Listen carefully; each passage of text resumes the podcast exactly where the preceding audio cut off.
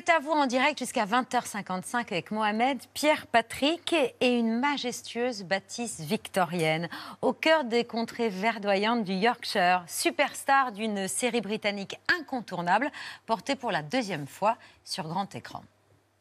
Do you think he gave you the villa? That is where the mystery resides. Then we're off to the Riviera. And with any luck, we'd miss the whole of Mary's frightful film. I do hope that was a prop. You steer ahead. You're the captain now. They better be warned. The British are coming. Welcome to the Villa of the Doves. It's a beautiful place. How happy you must be. Oh my goodness. Who is she? The Lady Grantham I first went to work for. Granny. Why did you invite us here?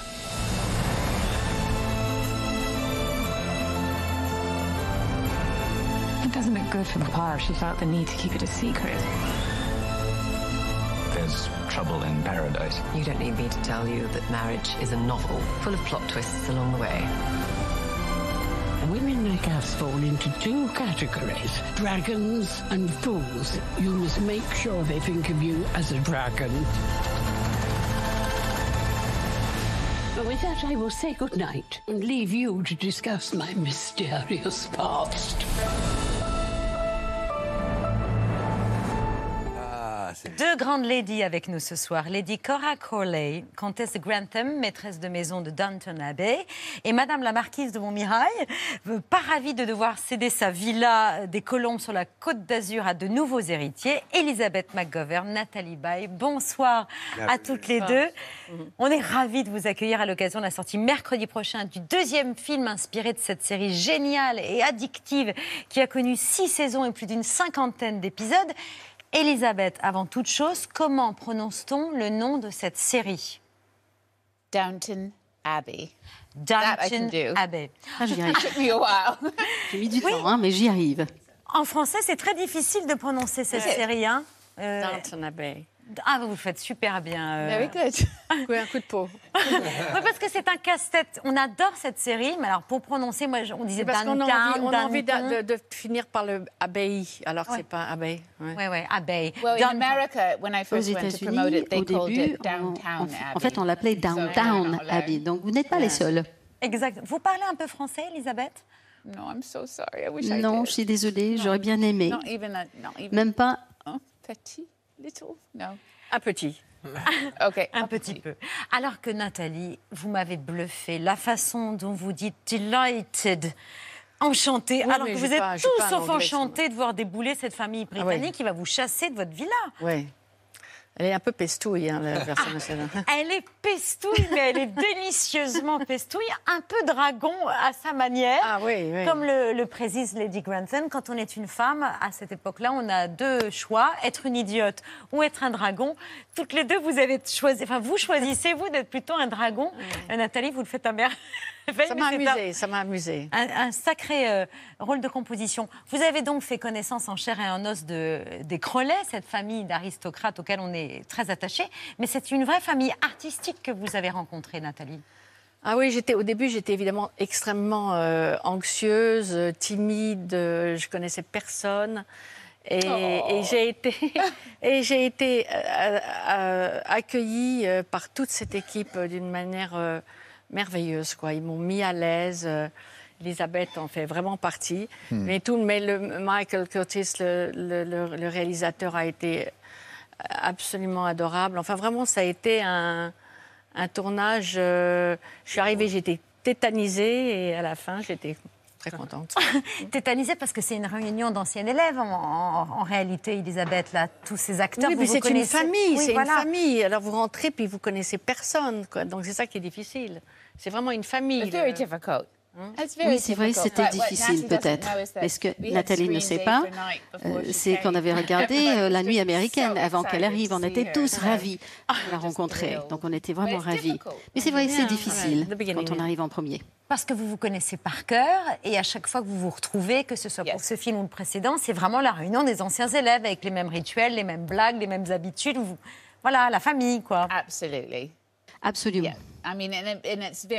Et c'est vrai, c'est très facile pour nous, en fait. Euh, on, marche très bien ensemble. On, se reconnaît, on, a grandi ensemble en quelque sorte. Nous avons vécu une, une expérience tellement incroyable, donc en fait, ça crée des liens. C'est une aventure qui dure depuis 2010. On en parle longuement de l'aventure Downton Abbey. Mais Bravo. Oh, ah oui, euh, c'était pas sûr. Hein. Ah non, non. Mais tout de suite, c'est l'œil de Pierre. The Eye of Peter.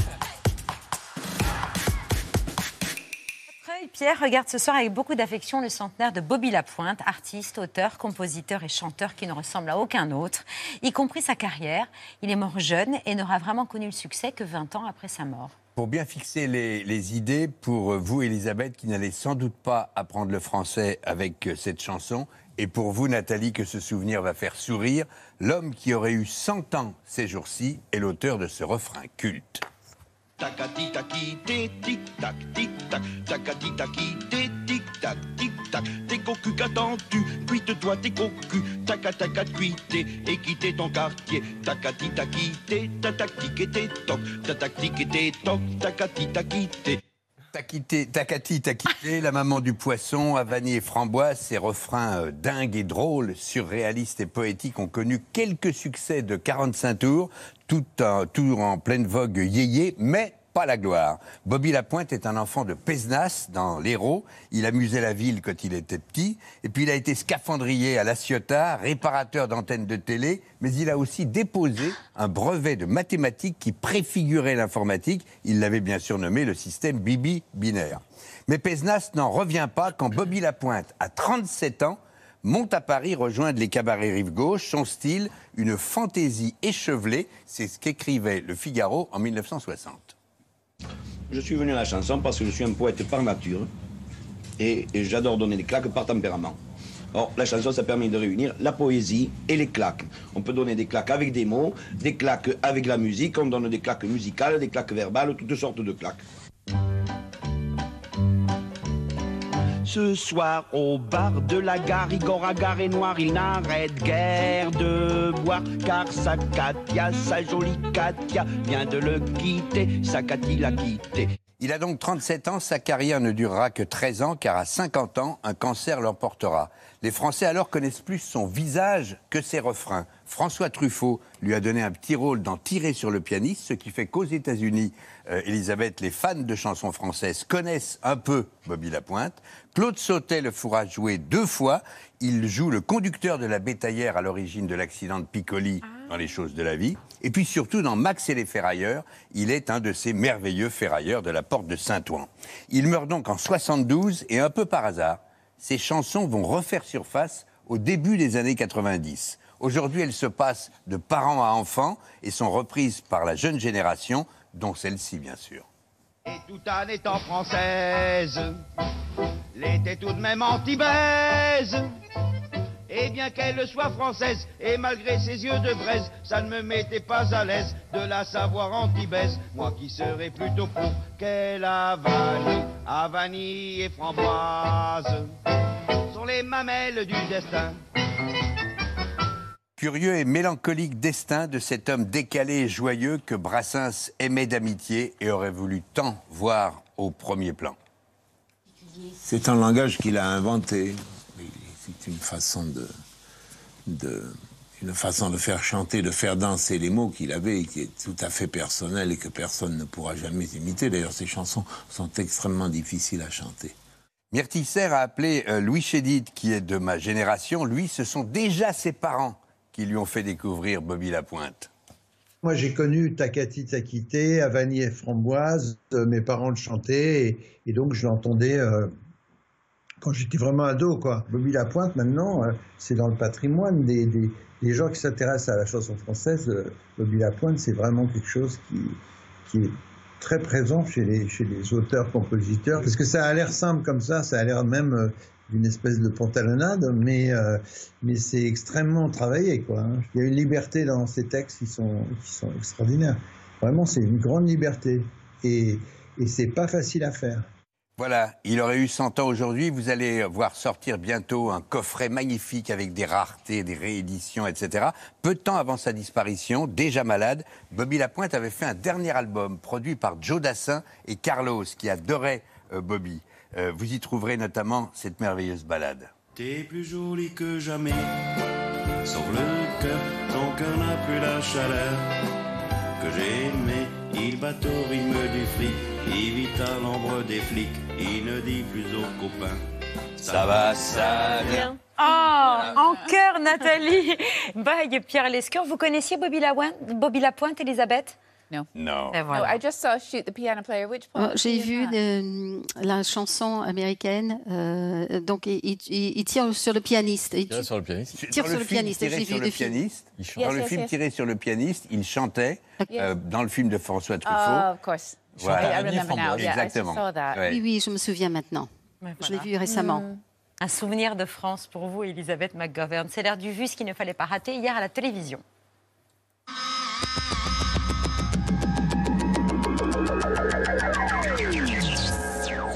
Des missiles et des bombardements aériens contre Kiev et Lviv à l'ouest de l'Ukraine. Pourquoi la Russie change-t-elle de cible? Peut-être parce qu'un de ses navires de guerre a été coulé par le fond il y a quelques jours.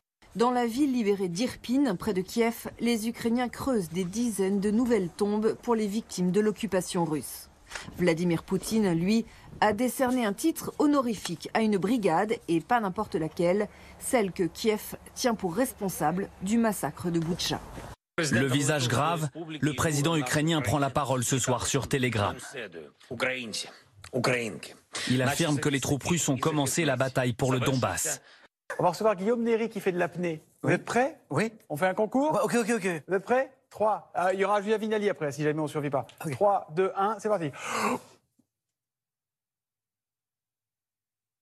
Dans deux jours, vous, serez face, comme en 2017, à Marine Le Pen, devant des millions de Français, avec pour arbitrer le débat Léa Salamé pour France 2, Gilles Boulot pour TF1. C'est un duo que vous avez approuvé, vous avez eu votre mot à dire Ah, les deux candidats ont été consultés, mais pour ma part, je n'ai récusé aucun journaliste ni aucun réalisateur.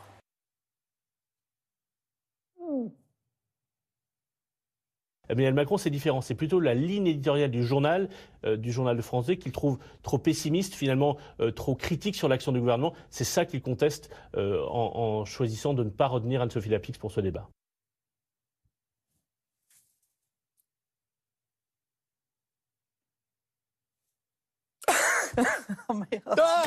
j'ai gagné. perdu, j'y J'ai pas. gagné. Les citoyens britanniques, quelques heures avant le Brexit, se disaient, ou ceux qui, en 2016, euh, aux États-Unis, avant que le vote Trump n'arrive, se disaient, ils se disaient, Pff, je ne vais pas y aller, à quoi ça sert ça. Je peux vous dire que le lendemain, parce que d'autres avaient choisi quelque chose qui leur paraissait impensable, était devenu, ils ont regretté de ne pas aller voter.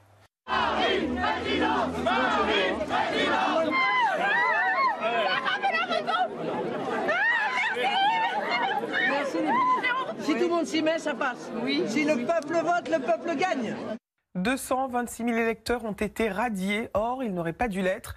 Des électeurs qui ont découvert lors du premier tour qu'ils ne pouvaient pas voter. Une conséquence de l'automatisation de la mise à jour des listes électorales, mais aussi de bugs des logiciels permettant leur fonctionnement. Priorité nationale, immigration. Si elle est élue, Marine Le Pen affirme qu'elle organisera des référendums sur de nombreux sujets. Sauf qu'il faudrait pour cela commencer par modifier la Constitution. Est-ce juridiquement possible? Beaucoup en doutent, pas elle. On fait un référendum pour soumettre au peuple français on a, ce qu'on appelle une révision constitutionnelle. Est-ce que vous aimez les kebabs volants? Salade 1. Les kebabs volants dans l'espace. Alors regardez cette image insolite. Donc c'est un restaurateur turc qui s'est lancé un défi original. Envoyer un kebab dans l'espace. Pour réviser la Constitution par référendum, la candidate du RN compte donc passer par l'article 11 de la Constitution. Il permet bien au président de convoquer un référendum, mais attention exclusivement sur trois thèmes. L'organisation des pouvoirs publics, des réformes économiques ou sociales, ou encore pour ratifier des traités internationaux. Il ne permet donc pas de modifier la Constitution. L'utiliser pour cela serait un coup de force, selon de nombreux juristes. C'est un coup d'État constitutionnel.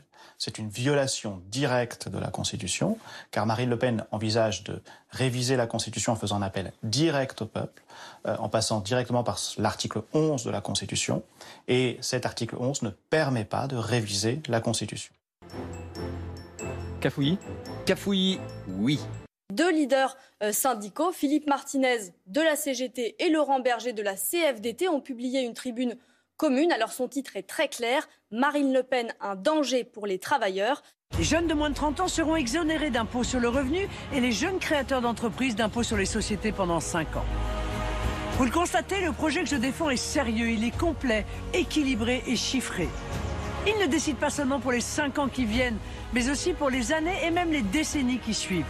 Toute cette semaine sur RMC, vous pouvez remporter, gagner le salaire du président de la République. 13 500 euros. Pour tenter votre chance, vous envoyez le mot salaire au 732-16 par SMS. Parmi tous les clichés diffusés sur Instagram par la photographe officielle de l'Elysée, celui-ci fait beaucoup parler. À moins d'une semaine du second tour de la présidentielle, des internautes discutent sérieusement du torse d'Emmanuel Macron. On vous a trouvé un homme compatible 81%. En plus, c'est énorme C'est pas vrai Eve, de son côté, se prépare pour son rendez-vous amoureux. Et elle est très angoissée à l'idée de voir Ekel pour la première fois en vrai. Jusqu'à présent, les hommes l'ont toujours rejetée car elle est née dans le mauvais corps, celui d'un garçon. Et elle a changé pour devenir aujourd'hui une magnifique jeune femme. Et ça ne change strictement rien à ce que je ressens pour Mélanie. Je t'aime, Mélanie. et je l'assume devant tout le monde. C'est quelque chose que j'aurais voulu te dire en face. Enfin, j'ai l'impression que je suis pris pour un con un peu. Mais il faut pas, faut pas faire, faut pas te prendre pour un con. hein. J'ai l'impression qu'on se fout de ma gueule, j'ai l'impression qu'on joue avec mes sentiments. J'ai l'impression en fait qu'il n'y a pas de sincérité. J'ai l'impression qu'elle a joué avec moi. Oui, j'étais dans la peau. J'ai l'impression que je suis dans un rêve. Elle m'a dans ma peau, elle me dit qu'elle m'a jamais oublié. Et moi, ça me. Ça m'irrisse. Je suis irrissé d'entendre ça. J'ai les frissons de partout. C'est la Maëva que je veux dans ma vie, en fait. Je me dis waouh, genre c'est c'est émouvant, genre c'est c'est comme dans les films. En plus embrasse bien, genre.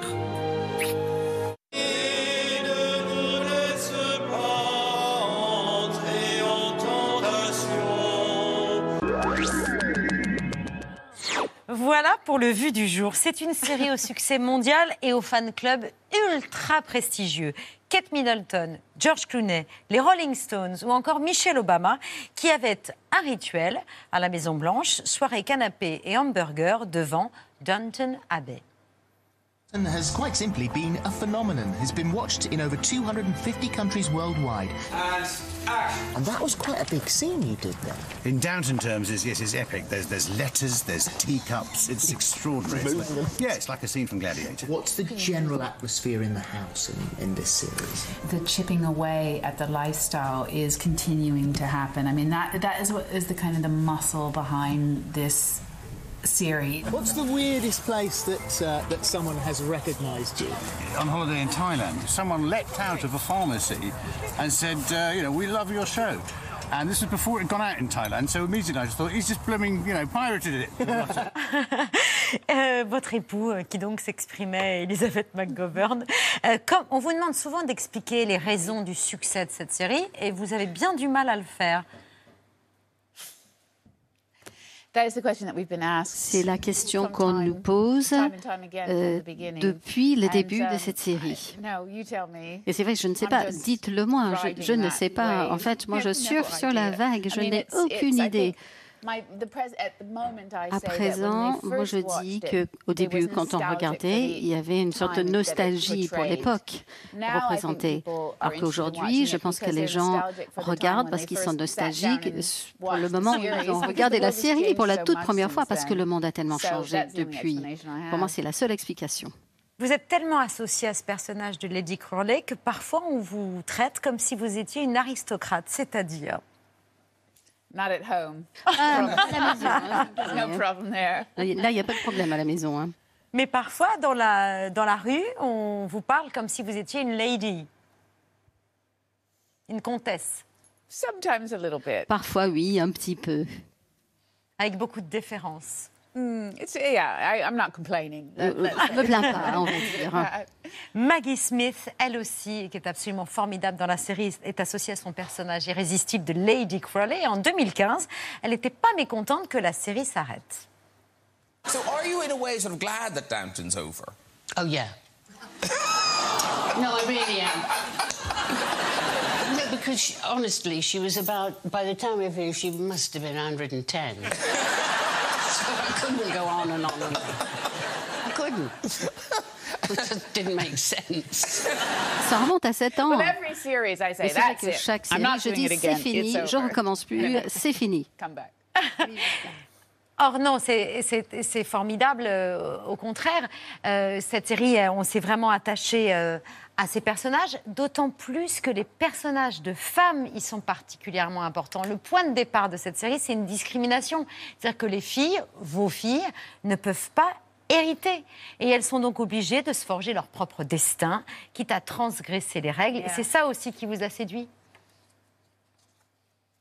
Yeah, I mean, it, it, it, first of all, you Oui, tout d'abord, c'est vrai qu'on ne voit que très rarement.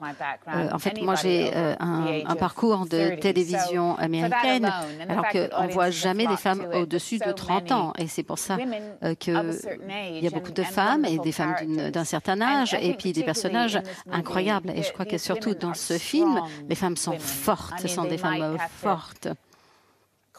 Parfois, elles doivent coopérer un tout petit um, peu avec les mœurs de leur époque, mais mon personnage, euh, qui n'a aucun choix sur quoi que ce soit dans sa vie, elle ne contrôle pas son argent, elle ne peut pas travailler, elle n'a aucun choix sur quoi que ce soit, à vrai dire. Mais je pense, j'espère euh, qu'il y a une uh, force euh, euh, carrying qui, feminist, en fait, euh, elle n'est pas féministe avec sa carte officielle de membre, mais en fait, elle est forte, um, elle a une puissance et une résilience, et je crois qu'il y a beaucoup de personnages that. comme ça dans ce, euh, ce film, et j'en suis fière.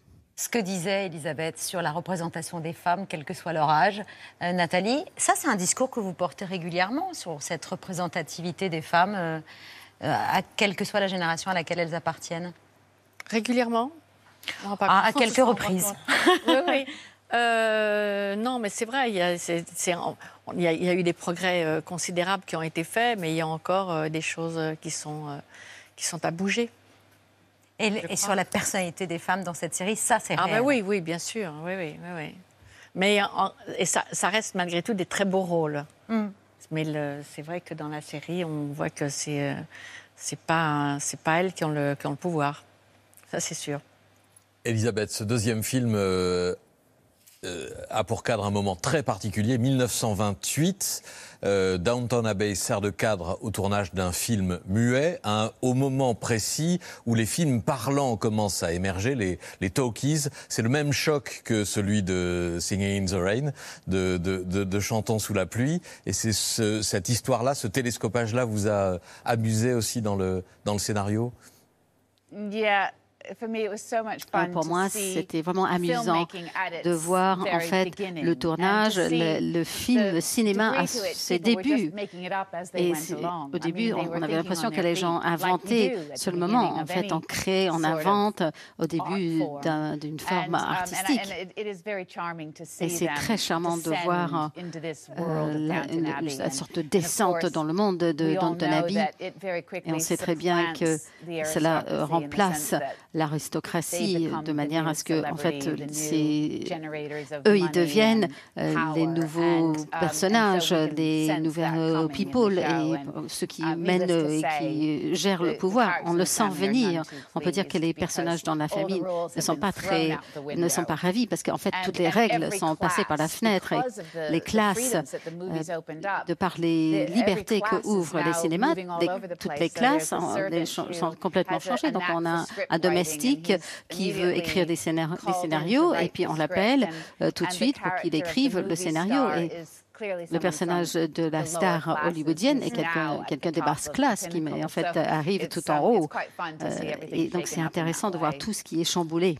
On a parlé tout à l'heure de la famille royale britannique. On a dit qu'en en 2015, la reine Elisabeth II regardait euh, la série, euh, était accro, addict, et pour vérifier si euh, les éventuelles erreurs ou, les, euh, Really? ou, ou les anachronismes. Euh, vous, vous êtes euh, américaine, vous vivez en Angleterre depuis plus de 30 ans. Que- que- quel regard est-ce que vous avez sur euh, cette passion euh, très britannique pour la famille royale de ce pays? Vous voulez dire pour l'aristocratie aristocracy. Oui. I, I, I don't get it. Je ne comprends pas. um, I mean, it means absolutely nothing to Pour moi, ça ne me touche pas du a tout. C'est un tout petit peu comme une African tribe with sorte de rituals tribu that are africain so avec des mysterious rituels qui sont totalement mystérieux. En fait, ils restent accrochés um, à minuscule à um, ces titres minuscules. a des choses qui rajoutent à leur nom et puis and avec un it's ferveur incroyable. Pour moi, mysterious c'est to me, totalement mystérieux, même aujourd'hui.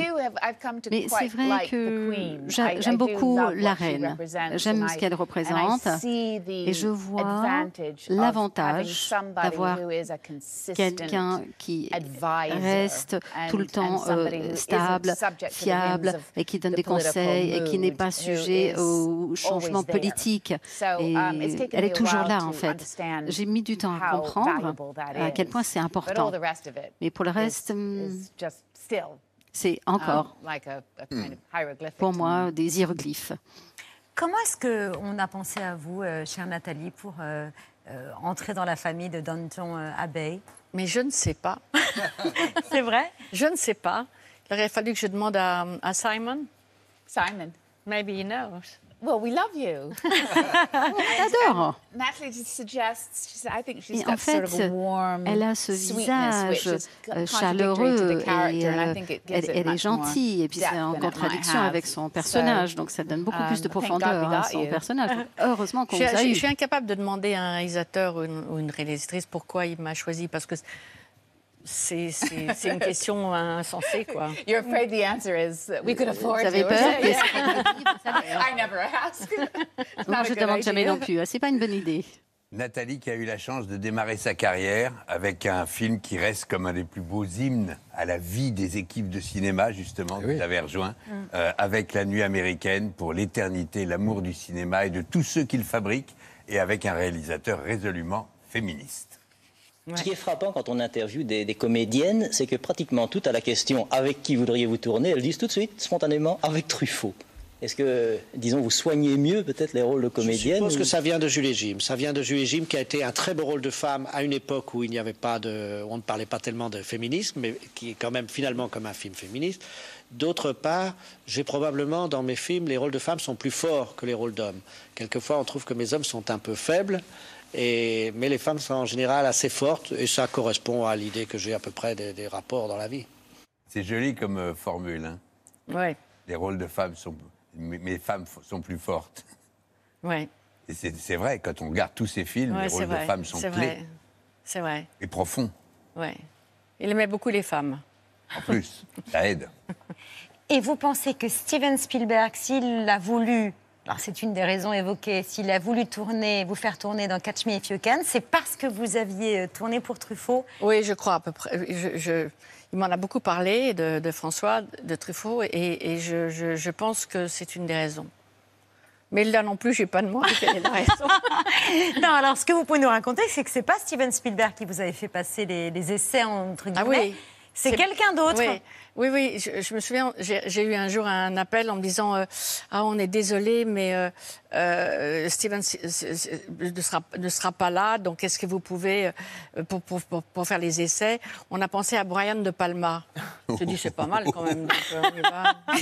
Donc ça s'est passé dans un appartement parisien. Oui, dans un appartement de, parisien où habitait Brian De Palma. Et euh, j'avais fait venir un, un ami qui malheureusement a disparu, c'est Jocelyn Quivrin, qui devait me donner la, la- la réplique. Et euh, Brian De Palma rangeait un peu le décor, etc. Enfin, il y avait un- quelque chose de complètement euh, naturel et euh, un peu comme ça, très, très, très spontané. Très, très spontané. Et on a passé la scène, on a, j'ai joué la scène avec. euh, avec, euh, avec euh, Jocelyn. Jocelyn. Et puis voilà, ça, j'ai appris quelques jours après que j'ai été choisie. Pour donner la réplique à Leonardo DiCaprio, dont vous étiez la mère dans ce formidable Ouais. film de Steven Spielberg. Elisabeth, vous êtes une, une grande actrice et aussi une bonne musicienne.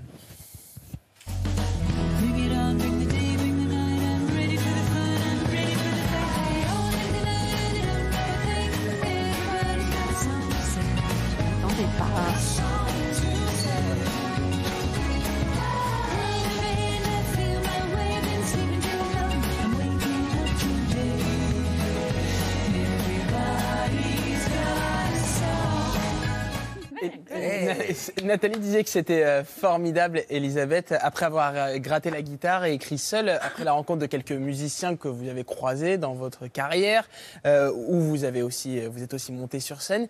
Et certains de vos proches disent même que la musique, c'est là où vous êtes sans doute le, le plus proche de vous-même, le plus fidèle à votre caractère, votre personnalité. Je pense que pour moi, c'était la première fois où j'avais l'impression que je pouvais trouver ma propre voix. Bon, quelques voix, je ne sais pas, on peut l'appeler comme on veut, mais c'était ma voix, moi. Et c'est parce que j'avais eu la chance de trouver des musiciens qui essayaient de trouver une manière de d'exprimer ces idées que j'avais euh, au niveau musical. En fait, j'étais la plus chanceuse au monde. On, on a fait des concerts avec Sting et Mike and the Mechanics et c'était vraiment merveilleux. Et je me disais, j'avais passé tellement de temps comme actrice en essayant en fait de représenter la vision de de- d'autres personnes, d'un personnage ou de- de- d'un récit, d'une histoire. En fait, je servais leur vision à d'autres personnes, mais ça, c'était ma vision, c'était mon idée, c'était mon son. Donc, j'ai vraiment adoré. Et aujourd'hui encore, j'adore. On a beaucoup de plaisir à vous retrouver dans la peau de Lady Cora Crowley. C'est à partir de mercredi prochain euh, dans toutes les salles françaises. Downtown Abbey 2. 2, une nouvelle ère. Euh, c'est donc dans les salles mercredi prochain. Merci beaucoup, Elisabeth, d'être venue euh, sur le Thank plateau you de C'est à vous. Nous gardons Nathalie parce qu'elle adore l'avocat. Il y a de l'avocat au dîner. Merci, chère Nathalie. She's famous for it. Oui. Elle est vraiment connue, Elle avocats. a été avocate dans plein de films. Ah oui, c'est pour ça. J'ai déjà été avocat Ah oui, dans Ne le dis à personne. Ah oui. Euh, dans au moins deux, deux, trois, quatre Ah films, oui vous avez été avocate, oui, je crois. La vieille actrice qui se souvient plus de Non, c'est en face, il y a une hypermnésique qui se souvient trop de tout. euh. Donc ne vous inquiétez pas. Non, merci beaucoup parce qu'on se souvient que vous nous aviez permis d'inaugurer notre terrasse l'année dernière lorsque Oui. les Ah restaurants ne pouvaient pas. euh, C'était très joyeux. C'était très joyeux. Ouais. Donc vous êtes notre marraine de terrasse. Donc on vous garde là pour euh, voilà, baptiser les avocats. D'accord. Dans toutes les occasions, Nathalie Baye. Merci beaucoup, Elisabeth McGorven. Dans un instant, aux côtés de Nathalie Baye, le Wonder Boy du théâtre français, l'homme aux cinq Molières, comédien, dramaturge, metteur en scène. Il avait un rêve, adapté en France un classique de Broadway, Les producteurs de Mel Brooks, un spectacle dont on découvre dans un documentaire les coulisses de la création. Julien Rouquette, il est là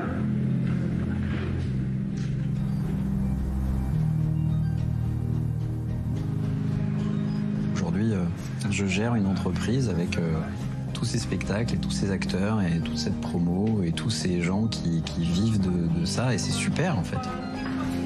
Mais c'est du taf. Mais c'est un taf, c'est un taf un peu permanent. J'arrive et je crée une famille, je crée un monde, et je crée un truc et hop, c'est parti. Je passe au suivant. C'est cette euh, hyper conscience de la mort qui fait que je fais tout ça quoi. Truc de bah en fait, tic tac tic tac quoi, ça avance. Je suis tellement fier de ce spectacle, mais surtout je suis encore plus fier de cette équipe. Je suis très fier de vous voir, euh, de voir comment vous écoutez, comment vous êtes attentifs l'un à l'autre, comment vous êtes fans les uns des autres. Bonsoir Alexis Michalik. Bonsoir. Bienvenue à notre table, à la table de Nathalie Baye, euh, pour, vous, pour nous parler ce soir de L'homme pressé, le documentaire qui vous est consacré, qui sera diffusé vendredi 22 avril à 22h40 sur France 5, Surtout à la, à, à la création des producteurs. d- des producteurs, qui est donc votre huitième spectacle. Et avec les producteurs, six de vos spectacles sont joués mul- simultanément, sont simultanément à l'affiche à Paris. C'est un record, ça? Je sais pas, mais en tout cas, ça fait plaisir. En tout cas, c'est non, c'est c'est très chouette et, euh, et surtout, c'est C'est assez difficile euh, ces temps-ci. Euh, là, le théâtre, bon, le cinéma aussi, hein, tout, tout, tout a baissé euh, terriblement avec euh, et la guerre en Ukraine, l'ambiance, les élections, euh, le soleil qui revient. Donc, mais c'est c'est un peu, c'est un non, c'est c'est déjà une, une chance énorme d'avoir tous ces spectacles qui jouent et tous ces comé- comédiens surtout qui jouent. Donc, on espère que ça va. Combien de comédiens vous faites jouer simultanément là? Oh, je- plus d'une centaine, je pense. euh, ouais, euh, C'est quand même Ouais, extraordinaire. c'est super, c'est super. Non, non, et puis, et puis on a, puis il y en a d'autres qui, enfin, on a une, on a une troupe de comédiens qui joue à, à Nantes, euh, le porteur d'histoire, une comédien nantais donc, euh, et une troupe de comédiens lyonnais qui jouent intramuros à Lyon. euh. Vous êtes le plus gros employeur de comédiens Je, de, je de pense France. pas, mais, mais en tout cas, c'est c'est- un bonheur. Euh, Non, c'est super d'avoir cette grande famille euh, qui joue et puis qui vont parfois d'un spectacle à l'autre aussi, euh, comme on va le voir dans le documentaire notamment. Donc c'est euh, non, c'est une chance. Maintenant, il faut qu'il y ait du public dans les salles et pas que à mes spectacles. Vraiment, euh, c'est nécessaire. Vous êtes inquiet ou Euh, préoccupé je, suis, je suis pas inquiet parce qu'on a l'habitude euh, vraiment, euh, enfin voilà, un peu ce milieu-là, euh, on est toujours les premiers à trinquer dès qu'il y a la moindre, la, la moindre crise, la moindre difficulté financière, etc. Tout de suite, le théâtre, c'est le premier truc qu'on va un peu sucrer parce que les places sont chères et parce qu'il y a, a d'autres choses à faire. Mais donc, donc là, particulièrement, cette fin, cette fin de saison, elle est un petit peu difficile pour tout le monde. Donc on espère qu'on va aller jusqu'au bout, que les Molières vont un petit peu relancer la machine et puis, euh, puis on verra à la rentrée comment ça prend. On espère que ce soir, on donnera envie euh, d'aller voir les producteurs. Entre autres, grâce notamment à ce formidable documentaire, on suit vraiment la création euh, en vous suivant. Très pressé, très actif, hyper actif d'ailleurs, mais c'est passionnant. Je vous présente Alexandre Attab, chef et cofondateur d'Avocateria. Bonjour. Bonjour, merci euh, d'avoir accepté de cuisiner pour nous ce soir. Euh, alors, ça s'appelle Athènes Vibes Toast. C'est ça, cette fois-ci c'est bon. C'est bon. Euh, bah, du coup, en fait, nous, chez Avocataria, on revisite un petit peu les codes de la junk food. En version healthy, donc bah, ce soir, je vous propose un Athènes Vibes, un toast à base d'une crème de betterave montée au vinaigre balsamique. On y ajoute en fait de la feta AOP pour avoir le côté acidulé, sucré, salé, des noisettes torréfiées, euh, de l'avocat en provenance de l'Espagne, et puis euh, des germes de poireau, de la coriandre, et puis un petit peu de saumon fumé pour agrémenter tout ça. Et j'en ai fait deux pour Mohamed parce que je sais qu'il a très faim ce soir. Oh, d'accord, ok. C'est magnifique. C'est comme ça. Alexis, les producteurs. euh, premier film de Mel Brooks, qui est pas le plus connu en France, mais 67. Ouais, mais c'est quand même une histoire euh, complètement dingue. C'est l'histoire de deux, comment dire, deux minables, deux filous, euh, qui Un producteur sur le retour et Voilà. un jeune comptable. voilà, qui s'associent euh, pour, euh, qui pensent euh, pouvoir toucher des assurances en montant euh, un spectacle conçu pour être un flop. Voilà, très très bien pitché, merci. Euh, Non. c'est- non, c'est pas mal. c'est pas- Effectivement, bon, en fait, ils décident de faire le plus mauvais spectacle possible Voilà. pour garder l'argent, parce que si le spectacle s'arrête à la première, personne ne viendra demander où est l'argent, et donc Ah. l'argent qu'ils auront levé, ils peuvent le garder pour eux. Et donc ils, ils choisissent euh, la création d'un ancien nazi qui a écrit des fleurs pour Hitler. Tout à fait. Donc Une le, le comédie truc, musicale sur l'ascension du Führer. truc improbable. Et ça marche. Voilà, donc ça, ça arrive euh, au bout d'une heure trente de spectacle, mais merci d'avoir déjà donné le- la, la fin, c'est toujours plaisir. Oh là là, il est pas embauché, ouais, quoi. Ça marche, euh, voilà, et le spectacle se termine. J'ai pas, vu, pas vu le spectacle, mais je connais, je connais le film, c'est pour ça. Alors, on va voir, il y a un teaser, je crois qu'on va, qu'on va voir tout de suite. Imaginons un instant que vous soyez un homme malhonnête. Imaginons. Dans certaines circonstances, un producteur pourrait gagner plus d'argent avec un four qu'avec un succès. Bloom, où est-ce que vous allez? Vous avez déjà pris votre pause pipi. Je ne vais pas faire pipi, je vais faire carrière. Quand je serai un producteur, j'aurai des tas d'assistants. Elle est dans le show Attends, attends, attends, attends, attends une minute, on sait même pas si un rôle pour elle dans le show.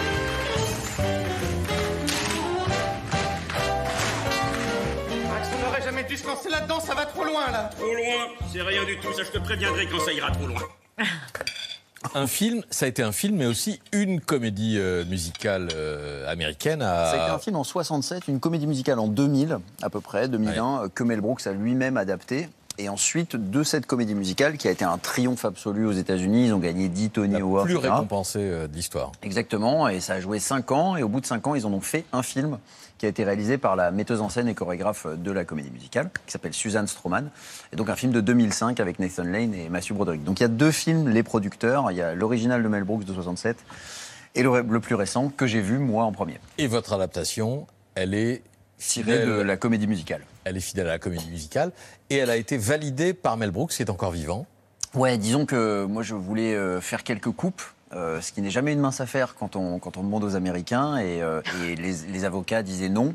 Et finalement, j'ai réussi à avoir Mel Brooks au téléphone et à plaider ma cause pour lui expliquer que le public français euh, serait peut-être plus réceptif à un show de, de moins de deux heures sans entracte. Et donc, euh, et comme il, a- il, a- il adore la France, il a dit allez, d'accord, pas de problème, Bon. coupe ce que tu veux. C'est au théâtre de Paris, il faut toujours y aller. Tout à fait. Avant d'écrire, de, mettre en scène et de- d'employer à peu près euh, 100 ou 150 comédiens français, vous avez été comédien vous-même et à 18 ans, vous pensiez n'être que comédien. On a retrouvé une archive où vous êtes avec vos potes à Avignon et bien sûr dans la journée, vous battez le pavé pour ramener tout le monde à votre théâtre. C'est le mariage de Figaro dans une version totalement déchantée. Alors Figaro, c'est on ce soir. En fait, toute la journée, c'est le mariage de Figaro, mais avec un esprit un peu déjanté. Hein. Forcément, nous ne serons pas habillés comme ça. C'est passé la, la parade Ça allait, ouais. Je pense qu'on va ramener du monde. Ouais, ouais. 31, mais surtout lundi, euh, il y en a déjà euh, une quinzaine. Ah bon? Bien ça Ouais. À dire un truc, euh, Arnaud, en direct à la télé. Bien sûr. Je voudrais dire que c'est comme ça ici. Chaque jour, c'est l'incertitude du soir. Dixit, monsieur Michalik. Donc ça, c'est Régis Vallée, qui est mon meilleur ami, qui a joué dans tous mes spectacles. Et on se fiche de lui parce qu'il est un peu dyslexique. Donc souvent, il se plante sur des mots. Et là, c'est sa plus belle, je trouve, c'est que chaque jour, c'est l'incertitude du soir. Voilà, c'est ce qu'on vient de voir en direct. Je suis sûr, c'est à vous. Vous Vous pouvez pas me faire plus plaisir que de diffuser cet extrait du documentaire. Donc il y a cet extrait du documentaire, mais il y a des choses aussi profondes au- au-delà de votre gaieté, votre joie de jouer. Quand vous dites par exemple que c'est votre hyper-conscience de la mort qui fait que vous faites autant de choses. Ouais, ouais, ouais, ouais, c'est, qu'il y a, je, pense, hein, je pense qu'il y avait un truc de j'ai pas le temps, donc il faut que je fasse tout maintenant. Et quand j'étais ado, euh, j'écrivais, j'écrivais euh, des romans, des scénarios, euh, enfin bon, mon journal intime, euh, tout ce qui me passait par la tête en me disant tout, tout ce que je peux faire maintenant, ce sera du, du travail en moins et des chances en plus d'arriver à, à obtenir euh, le droit de mettre en scène un spectacle, réaliser un film, jouer, etc. Donc euh, bon, maintenant je me suis un peu calmé. Euh, Dans le documentaire, on voit à quel point euh, votre mise en scène est millimétrée, autant en coulisses que sur le plateau. Puis il y a des moments de team building, quand il faut voilà, euh, prouver qu'on est un groupe, donc, faire vivre le groupe.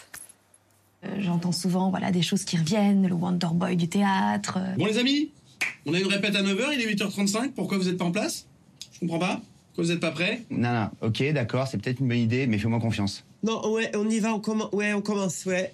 Non, euh, euh, et on va refaire ça. Donc, alors, attends, euh, Hervé, Hervé, tu rentres à, à Jardin et tu traverses à Cour. Véronique, tu descends en même temps et Andy, tu t'assois. Paf. Bon On fait un carré? Euh, ouais. hum, hum. Ça, euh, hum. Pardon? Non, non, non. Bah non, ce sera pas plus drôle. Non, non, non. Non, non, non. Écoute, moi, j'ai, j'ai souvent raison. Bon, ça, c'est les, les moments où les comédiens se moquent de vous. Ça, c'est la team, mais c'est pas le team. Non, c'est le la team- team une fois qu'elle est c'est ça. Et qui s'amusent à destroyer euh, Voilà, ils étaient en train de se, le- se voilà, gentiment. Mais, euh, Mais la caricature, elle est plutôt juste. oui, oui, bien sûr, bien sûr. Mais il y a un côté euh, un peu ludique. Moi, j'adore, euh, j'adore travailler dans le plaisir, hein, ça c'est sûr, et, et, euh, et surtout sur une comédie et une comédie musicale. Là, j'étais au summum du kiff, quoi. Moi, c'est, j'ai, une passion de comédie musicale depuis toujours, et c'est un grand rêve de pouvoir un jour le faire et d'avoir les moyens de le faire à la Broadway. Et là, avec 16 comédiens, 7 musiciens, enfin vraiment euh, un coach, une coach claquette, un chorégraphe, euh, tout, ce, tout ce beau monde, j'avais l'impression d'être sur une équipe de cinéma un petit peu, hein, avec euh, beaucoup, beaucoup, beaucoup de gens à chaque poste, et de créer un spectacle bigger than life, enfin un truc euh, au Théâtre de Paris, qui est le plus grand théâtre privé de Paris. euh, euh, voilà, et ça faisait plaisir de voir cette salle pleine, même à tout le monde, aux techniciens, à tout le monde, il y avait un truc de...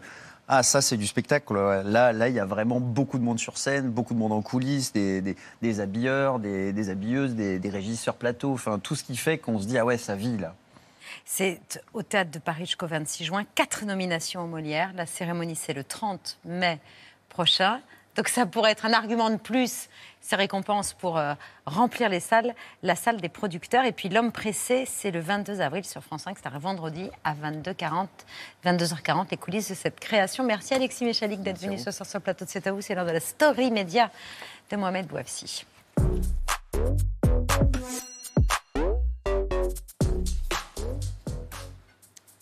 Alexis, Nathalie, je ne sais pas si vous appréciez ou si vous aimez euh, le football. En tout cas, je m'adresse à tous les fans euh, de, football qui nous regardent. Ça concerne ici euh, Pierre. Imaginez un seul instant, vous êtes à l'hôtel, vous êtes en déplacement professionnel, il est à 9h30 du matin, vous vous rendez au petit déjeuner et vous êtes dans un ascenseur et d'un coup, les portes s'ouvrent en face de vous, Messi, Neymar, Mbappé et les plus grandes stars du PSG. Comment vous réagissez, Pierre? Ben, je, je sors de l'ascenseur. Alexis Selfie, je pense, comme la, comme la, jeune, la jeune femme, Voilà. ça? Eh bien, cette histoire, elle est arrivée à, à Marta Silchenko, une golfeuse russe résidant aux États-Unis, euh, de 17 ans, présente à Paris pour une euh, compétition. Dans l'ascenseur, elle a pris euh, cette série de selfies qui ont fait le tour du monde. Regardez les têtes de, de Mbappé et de Messi. Mbappé qui est au réveil aussi. Léo Messi est très surpris. Euh, Plus de 200 000 j'aime sur Instagram et un souvenir gravé à vie. On a retrouvé aujourd'hui à Paris Marta. Je vois les portes qui s'ouvrent, j'étais en mode oh là là, vraiment, il y a vraiment toute l'équipe de PCG qui rentre dans l'ascenseur avec moi. Et euh, je les vois, il y a toute l'équipe qui rentre. Euh, je suis en choc, mais je suis en mode ok. J'ai senti vraiment quelque chose dans mon cœur qui. qui un, sentiment très bizarre. J'ai parlé avec euh, Marquinhos, euh, euh, je lui ai souhaité bon match. Je lui ai demandé est-ce que ça vous dérange si je vais prendre une selfie? Il m'a dit oui, vite fait, vite fait. Et du coup, oui, j'ai fait un selfie et c'est comme ça que je suis allée. Je suis dispersée, dispersée sur tout Internet, quoi. Je pensais pas que ça va aller si loin que ça. Elle a porté chance au Paris Saint-Germain qui a battu euh, l'Olympique de Marseille le soir même dans, le classique de, la Ligue 1 de notre championnat de France. Et depuis quelques années, on a connu euh, d'autres selfies légendaires, notamment celui des plus grandes stars du cinéma américain aux Oscars en 2014, à l'initiative de la présentatrice Hélène de Generes que vous voyez au milieu. Sur la même photo, Meryl Streep, Brad Pitt, Angelina Jolie, Jared Leto ou encore Bradley euh, Cooper. C'est la photo la plus retweetée euh, dans l'histoire euh, de Twitter. Près de 40 millions de personnes ont vu ce cliché. L'acteur de Very Bad Trip, euh, Bradley Cooper, était revenu sur ce phénomène médiatique avec l'instigatrice du selfie. I thought I didn't get the whole thing, obviously. And I was just sitting there, and I just thought, oh, let me take it to both of you. Remember? Because I thought, oh, they can't frame it. I was Right. like, it's odd that you can't. And then you kept getting out of the picture. I was like, no, you come back. it's like I was totally not getting anything. Yeah, and then you thought I was being rude telling Meryl to get out of the yeah, I was picture. like, Ellen's got this thing. It was like, Why she what's wa- she's like short circuiting in front of billions of people. I know. Nathalie, les Américains ne font jamais les choses à, à moitié puisqu'on apprendra quelques jours plus tard que c'était à la base une opération marketing pour une marque. Ouais. Une marque de téléphone qu'on n'a pas le droit de citer nous, mais Alexis, vous l'avez, pardon. vous l'avez donné. Un placement de produits estimé à 1 milliard euh, de dollars pour euh, la marque euh, coréenne. Un autre selfie restera célèbre, c'est celui de la réunification du casting de Friends il y a quelques années, et plus sérieux, mais assez moderne, il faut le signaler. C'est un selfie de Emmanuel Macron avec l'ancienne Premier ministre Theresa May. Ah, il y a du monde, il y a du- même. il y a- il y a du monde, il y a Theresa May, et c'est Theresa May qui l'avait publié sur ses Ah, c'est pas elle qui l'a pris, parce que sinon elle aurait eu le bras long. Ouais, elle aurait eu le bras très très long. Voilà, c'est Emmanuel Macron qui l'a pris. En tout cas, on imagine que Marta Zinchenko a un souvenir gravé à vie à- avec cette visite à Paris et toutes les stars du PSG. Voilà, conclusion, je vais prendre plus souvent l'ascenseur, on ne sait jamais. C'est vrai, sur un Essayez de le malentendu. prendre aujourd'hui. Une photo avec Patrick et ça casse Internet. Ah oui Oui, ça fait sourire Nathalie Baye. C'est l'heure de conclure cette émission avec les actualités de Bertrand, un dispositif exceptionnel. Je crois, oui. Ah bah non. C'est parti. Bonsoir à la une de ce 19 avril, J-1 avant le débat entre Marine Le Pen et Emmanuel Macron. En début d'émission, Mohamed vous en révélait quelques indiscrétions, car oui, on dirait pas comme ça, mais il a le bras très long, le bougre. Mais il n'est pas le seul. Le débat, les infos exceptionnelles, c'est tout de suite. Ah oui, parce qu'aujourd'hui, à 24 heures du duel, c'était la course à l'échalote. Euh, Niveau scoop concernant le débat, LCI a tout donné en envoyant Thomas Misraki dans les coulisses, de la superficie du studio jusqu'au nombre de pixels des écrans. Il nous a tout détaillé. On se serait cru dans le générique de Love Story, sauf que demain soir, il y a peu de chances que Loana et Jean-Edouard finissent dans la piscine.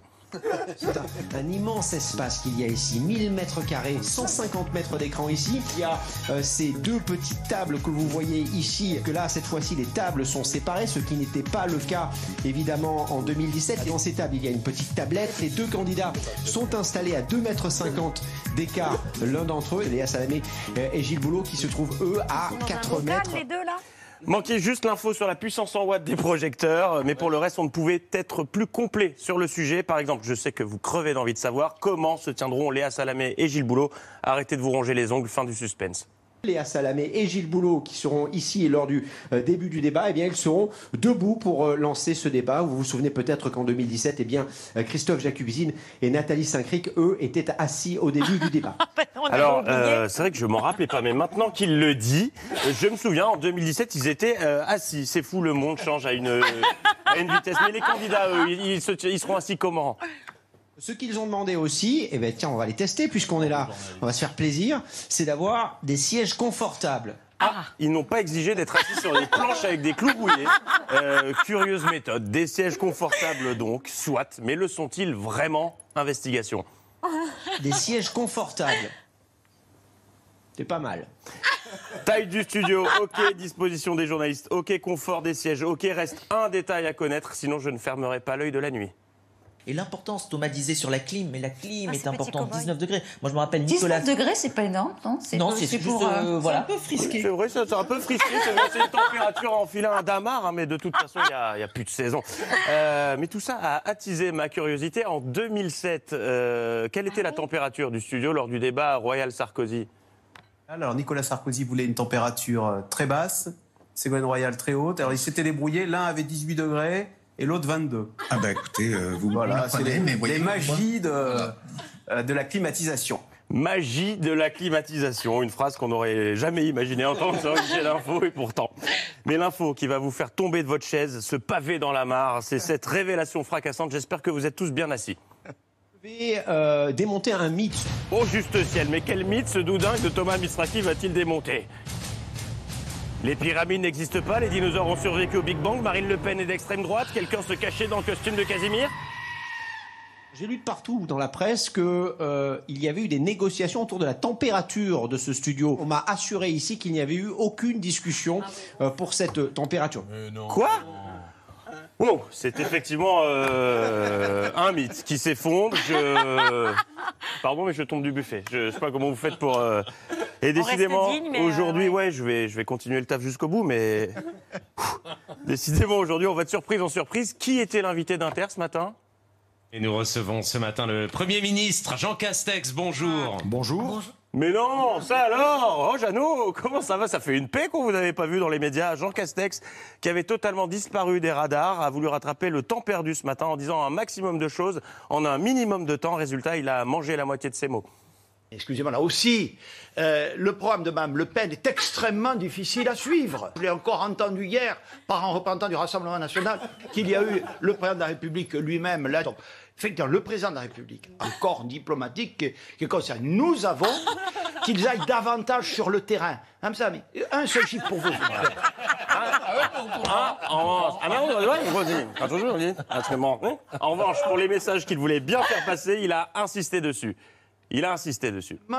Difficile à suivre, extrêmement difficile à suivre. En responsabilité, en responsabilité, sont dans les territoires. Sont dans les territoires. Attention, attention, attention. Attention, puis est venu le moment Ah, de l'interview où, sans aucune raison, euh, Léa Salamé a gueulé sur Jean Castex. Qui sont aussi psychologiques. Donc, moi, je comprends très bien pas les votre difficultés. part, monsieur le Premier ministre. Après quoi, votre femme, c'est le Premier ministre Un éclat de voix qui a visiblement crevé le tympan gauche du Premier ministre, euh, qui a eu du mal à entendre une question d'auditeur, et Jean Castex ne s'y connaît pas en technologie. À toutes fins utiles, le micro, c'est pour la bouche, le casque, c'est pour les oreilles. Alors, ma question est la suivante. Euh, je, je suis frappé quand euh, euh, M. Laurent vous demande, ou Nathalie vous demande, C'est génial Ah non, un FaceTime avec Jean Castex, ça doit être une aventure, hein, s'il essaie d'entendre avec le micro. Dans le reste de l'actualité, à cinq jours du premier tour, il a décidé de vivre sur les plateaux. On le voit partout depuis plusieurs jours. Jordan Bardella qui est maintenant notre euh, invité. Bonjour Jordan Bardella. Bonjour Jordan Bardella. Bonsoir Jordan Bardella. Bonjour Jordan Bardella. Bonsoir Jordan Bardella. Et Jordan Bardella. Jordan Bardella. Jordan Bardella. Jordan Bardella, encore plus présent dans les médias qu'Olivier de Carglass. Et si l'impact est plus petit qu'une pièce de 2 euros, on vous injecte la régine. hein. Euh, à force d'enchaîner les interviews, est arrivée celle de trop. C'était ce matin sur France Info, un Jordan Bardella en bout de course. Je, je crois que vous avez tout- toute la, la- la section de La République En Marche au, au standard. Non, il s'agit. Pardon, excusez-moi. Non, non, il s'agit, il s'agit pas de. euh, il- ça n'est pas vrai. Ce... Elle nous a dit je Elle sors. non, Attendez, je, je précise. policiers et euh, les, les enseignants, pardonnez-moi, qui méritent cette augmentation Bah, les de salaire. enseignants. Et ouais, les enseignants. Oui. Par caddie pour les Français, c'est Ah, considérable. Lorsque si, lorsque euh, là encore, vous savez que La tradition euh, non, oui, là encore, je suis, oui. Voilà. Il avait exactement le sujet. Eh ben, ce que nous di- non, mais ce que nous disons, c'est que euh, Non, oui, non. Bon, bref, il faut que je dorme. Euh, mais il n'est pas le seul à être épuisé par les interviews présidentielles matinales. Euh, Marc Fauvel également. Ça veut dire que, par exemple, vous interdirez également la tauromachie euh, aux mineurs. C'est-à-dire au taureau mineur Des taureaux. Mais il a un videur à l'entrée des corridas. Alors désolé, monsieur le taureau. Oui, bah oui. Vous avez 16 ans, vous, vous ne pouvez pas rentrer, ça va pas être possible. Bon, bon. Et, et animaux toujours, cette matinale était l'occasion de découvrir une profession pour le moins intrigante. Bonjour, bonjour à tous. Vous habitez Bordeaux. Je vois sur ma fiche, ma fiche que vous êtes cavalier conférencier. Cavalier conférencier, un métier dont on parle trop peu dans les médias et Dieu sait qu'il doit être rudement chouette. Mesdames, Messieurs, merci d'être présents à cette conférence TEDx. Voilà, wow, je vous présente euh, sur le dos de Idéal du Gazo dans la 8e à Longchamp. Avant de parler de blockchain, on va se regarder 2-3 PowerPoint. Allez, voilà, tout, et il part. Et demain, nous découvrirons le métier de boucher véliplanchiste. Bonne soirée. Oh, bravo Bertrand Chameroy, tous les soirs. C'est exceptionnel. Du mime. Ah, c'est formidable, tous les talents.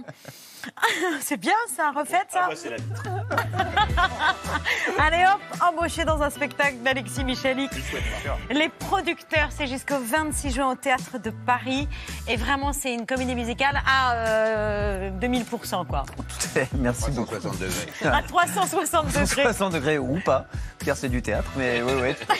C'est en 3D Ouais, on peut C'est déjà... Pas mal. C'est déjà pas mal. Merci beaucoup, Alexis Michalik. L'homme pressé, ça c'est le titre du documentaire qui lui est consacré le 22 avril sur France 5. Merci, chère Nathalie Baye, d'être restée avec nous pour déguster les avocats euh, de notre délicieux, chef. délicieux. C'était délicieux. Alexandre Attab, est-ce que vous serez là demain, Alexandre? C'est Linda, qui est Mon, mon associé, pardon. Ah voilà. Désolé. Elle est comptable, mais elle avait envie de venir. Elle n'est pas cavalière conférencière par hasard. Mais elle pourrait. Bon, c'est une excellente nouvelle. Merci beaucoup. Donc, on sera ravis- d'accueillir Linda. Tout de suite sur France 5, un documentaire alimentaire. Comme tous les mardis, cuisine marocaine, épicez tout. C'est un jeu de mots. Et si vous voulez bien vous tourner vers Nicolas pour saluer nos téléspectateurs, merci à nos invités. Merci à vous, chers téléspectateurs, de nous avoir suivis, d'être si nombreux tous les soirs. À demain, à 19h, en direct sur France 5. Ciao. Merci Nathalie Baye. Merci Alexis Michel.